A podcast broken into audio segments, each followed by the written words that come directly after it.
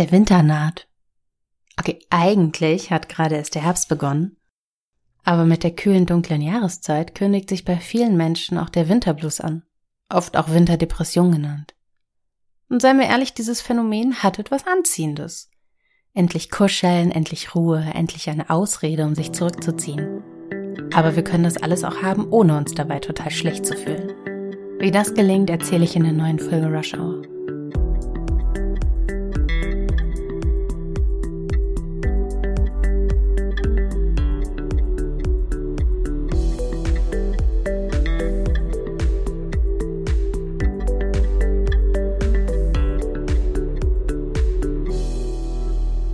Dunkelheit tut uns Menschen nicht gut. Fehlt das Licht, dann gerät der Hormonhaushalt durcheinander. Der Körper bildet wichtige Bausteine nur noch in geringerem Maße. Wir verlieren einen Teil unserer Widerstandskraft. Und ehrlich gesagt fühlt sich das irgendwie beruhigend an. Endlich. Endlich muss ich nicht mehr so viel machen. Endlich kann ich mich mit Wollsocken und einer Tasse Tee auf dem Sofa einkuscheln. Ich liebe die dunkle Jahreszeit. Herbstanfang ist für mich der höchste Feiertag des Jahres. Endlich ist die Hitze vorbei. Ich schlafe ruhiger, länger und erholsamer.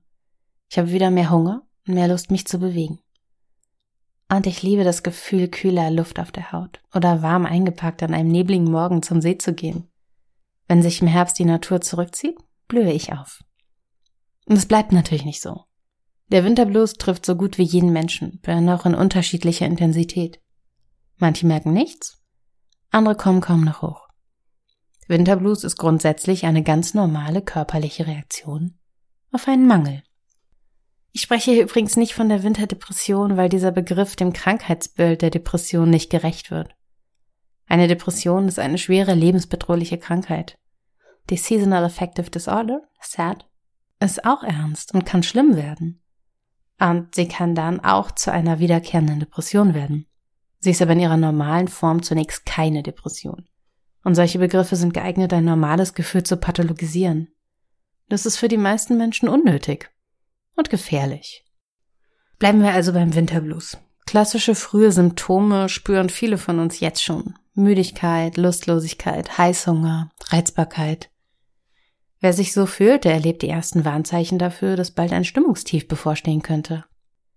Doch wer weiß, was kommt, der kann gegensteuern. Im Moment liegt der Sommer gerade erst hinter uns. Die Blätter hängen bunt an den Bäumen oder segeln gerade in diesem Sturm, während dem ich gerade aufzeichne, ganz langsam zu Boden. Und das ist alles noch ganz schön, aber es bleibt ja leider nicht so. Ein paar Tipps habe ich deshalb mitgebracht, mit denen ihr jetzt schon vorbeugen könnt, damit die wirklich dunkle Zeit, Januar, Februar, emotional nicht ganz so finster wird. Erstens. Licht am Morgen. Wenn wir morgens ins Licht treten, dann fährt der Körper die Melatoninproduktion zurück.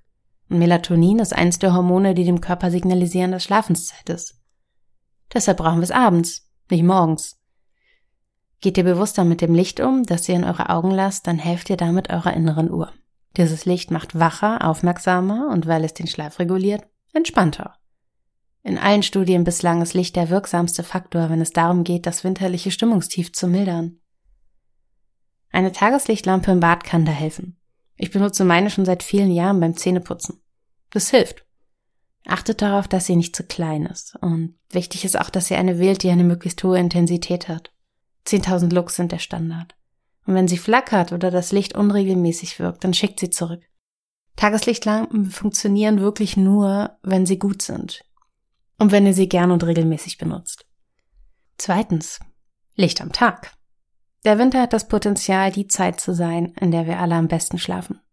Der Grund ist die Dunkelheit am Abend. Theoretisch stellen sich unsere Körper schon am späten Nachmittag darauf ein, dass die Schlafenszeit kommt. Unterstützen können wir diesen Prozess, wenn wir uns tagsüber dem Licht aussetzen. Das geht auch an grauen Tagen, denn draußen ist es immer heller als drin. Macht Spaziergänge, schaut euch den Himmel an.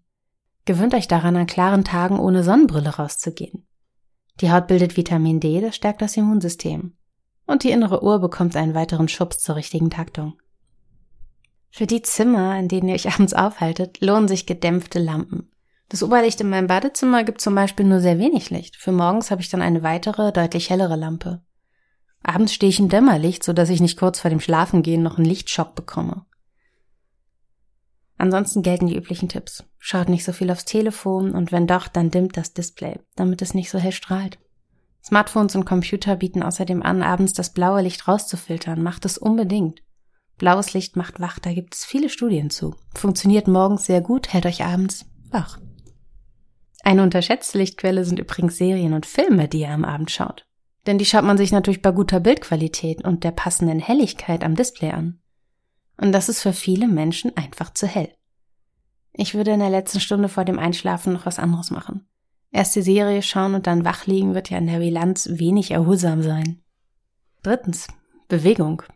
Wer sich bewegt, der regt in seinem Körper Wachstumsprozesse an. Bewegung, gern auch leichte Anstrengung, lässt den Körper Hormone ausschütten, die fitter, wacher und schlauer machen und glücklicher. Bewegt ihr euch draußen, dann habt ihr noch dazu den Lichtbonus. Gleichzeitig stärkt die Bewegung das Herz und den Kreislauf. Auch das spielt eine Rolle. Denn sind wir fitter, dann meldet sich der Körper nicht in unpassenden Situationen mit der Schöpfung. Es gibt auch einen ganz spannenden Forschungszweig, der sich damit befasst, ob nicht Muskulatur gegen Stress wirkt. Und es sieht bislang so aus, als sei die Antwort ja. Das liegt daran, wo bestimmte Reize im Gehirn verarbeitet werden. Und eine Theorie ist, dass die Bewegung und die Stabilität ganz in der Nähe vom Stress verarbeitet wird und sich das ganze System so gegenseitig reguliert. Viertens, Temperaturreize. Ja, es ist kalt, uns ist allen kalt, aber genau diese Temperaturreize können spannend sein. Und das ist jetzt Graswurzelforschung, aber sie ist vielversprechend. Einige Therapeutinnen und Therapeuten experimentieren damit, ihre Patientinnen und Patienten im Winter zum Schwimmen zu schicken. Und zwar in Seen. Die Kälte zeigt gute Erfolge dabei. Es geht den Menschen wirklich besser. Eine Theorie dahinter ist, dass dem menschlichen Körper bestimmte Stressreize im Alltag fehlen und die Neigung zur Depression deshalb größer wird. Im Zusammenspiel mit einer genetischen Disposition wird die Depression dann deutlich wahrscheinlicher.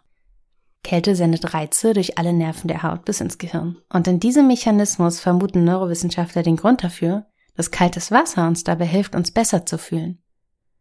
Umfassend bewiesene Forschung ist das nicht, das will ich hier ganz klar sagen. Das ist gerade in Arbeit. Es passiert genau jetzt. Es ist eine Richtung, die vielen Menschen helfen könnte. Auf meiner Webseite findet ihr diesen Podcast auch als Transkript, da habe ich euch zwei der Forschungsberichte vom Psychologen verlinkt. Übrigens sollen auch kalte Duschen helfen, mir persönlich ist das aber zu unangenehm. Da schwimme ich lieber eine Runde. Ich habe das auch im vergangenen Winter schon gemacht, kann es sehr empfehlen. Man fühlt sich danach sehr, sehr euphorisch. Und ein bisschen kalt, also bleibt nicht zu lange drin. Fünftens. Lasst euch nicht von euren Gelüsten verarschen. Der Körper schreit Schokolade. Vermutlich meint er aber Energie, Fett, Vollkornbrot und ein Abend nur für mich, etwas Ruhe. Dass wir im Winter mehr Hunger haben, ist ganz normal. Der Körper wendet mehr Energie auf, um sich warm zu halten. Diese Energie will er ersetzen. Und so entsteht der Heißhunger. Das Problem bei diesem Heißhunger ist, Essen wir regelmäßig Süßes, dann gerät die Insulinproduktion aus dem Takt. Direkt nach einem süßen Essen haben wir viel davon im Körper. So wird der Zucker im Blut schnell abgebaut. Ist dieser Prozess gestört, dann sinkt der Blutzuckerspiegel vielleicht unter den Wert, den der Körper braucht. Er reagiert also mit Hunger, um wieder versorgt zu sein. Wer im Winter viel Energie haben will, der sollte also, tut mir leid, auf gesunde Lebensmittel ausweichen. Es ist leider wirklich so einfach. Das bedeutet nicht, dass wir nie Süßes essen sollten. Gelegentliche Naschereien haben überhaupt gar keinen negativen Einfluss auf das System. Der Körper kann ja angemessen auf sie reagieren. Wird es zu viel und zu oft, dann sieht das wieder anders aus. Und der daraus resultierende Energiemangel kann auf die Stimmung drücken. Anders gesagt, eine normale Tafel Schokolade macht uns nur sehr kurzfristig glücklich. Das wirkt stärker als der Effekt, den die guten Inhaltsstoffe des Kakaos haben. Wenn ihr die ausprobieren wollt, Flavonoide und Co. sollen auch die Stimmung heben, ja? Dann solltet ihr dunkle Schokolade wählen, mit einem deutlich geringeren Zuckeranteil. Aber das, was an der Schokolade die Stimmung hebt, ist in so geringem Anteil erhalten, dass das Glück des puren Genusses wahrscheinlich besser wirkt. Und an dieser Stelle auch noch ein Wort zum Vitamin D. Natürlich ist es grundsätzlich wichtig, aber Nahrungsergänzungsmittel haben bei der Behandlung von Winterverstimmungen bislang keinen Effekt gezeigt. Wer keinen Mangel hat, der braucht keins. Ob ihr einen Mangel hat, kann nur ein Bluttest zeigen. Sechstens, zieht euch warm an. Es klingt so simpel, aber seit der Elternzeit habe ich eine sehr wichtige Sache gelernt. Wir müssen uns warm anziehen. Und ich meine nicht die Kinder, ich meine die Eltern. Vor mir liegt jetzt der zweite Winter, an dem ich düstere Nachmittage mit anderen Eltern und ihren Kindern draußen verbringen werde, und ich habe im vergangenen Jahr beobachtet, dass viele von ihnen unnötig frieren. Und natürlich macht der Winter dann keinen Spaß. Aber es gibt bei den Wintersportmarken so großartige Thermounterwäsche. Schaut euch da mal um. An den kalten Tagen trage ich immer eine Merino-Leggings unter der Jeans. Und wenn es ganz kalt ist, gehe ich manchmal auch mit Wanderhose und einer richtigen fließgefütterten Thermoleggings nach draußen. Mir ist dann nämlich warm. Umherum trage ich persönlich lieber Kunstfasern, die sich dann so an den Körper ankuscheln. Andere mögen hier auch Merino lieber, das müsst ihr ausprobieren. Fasermischungen gibt's auch, die finde ich auch sehr angenehm. Aber Hauptsache ist, ihr friert nicht. Siebtens. Lernt den Winter zu schätzen. Wäre es nicht so dunkel, ich wäre im Winter am glücklichsten überhaupt. Ich mag die Kälte. Ich mag es von draußen nach drinnen zu kommen und die Wärme zu spüren. Ich mag es von drinnen nach draußen zu gehen, warm eingepackt, aber mit der kühlen Luft im Gesicht. Ich mag den heißen Tee nach einem kühlen Spaziergang. Ich mag frostige Tage mit Sonnenschein und regnerische Tage, die perfekte Ausreden liefern, um mich mit einem Buch einzukuscheln oder mit meiner Tochter einfach mal drinnen zu bleiben.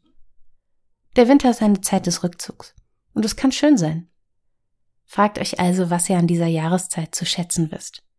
Dann könnt ihr den kommenden Monaten eine Bedeutung geben. Und Bedeutung ist einer der besten Tipps gegen eine traurige Zeit. Das waren meine sieben Ideen, mit denen wir frühzeitig gegen den Winterblues vorgehen können. Achtet darauf, wann ihr am Tag ins Licht geht. Morgens viel, abends weniger. Bewegt euch gern draußen. Genießt die Temperaturreize bewusst und lasst euch nicht von allen Gelüsten steuern. Zieht euch warm an und lernt den Winter zu schätzen. Wenn ihr mehr Tipps zum guten Leben wollt, dann schaut doch mal in mein erstes Buch. In die Entdeckung des Glücks erzähle ich, was die Wissenschaft über Glück herausgefunden hat und wie viel wir tun können, damit wir uns besser fühlen. Ich würde mich freuen. Und ansonsten vielen Dank und bis bald.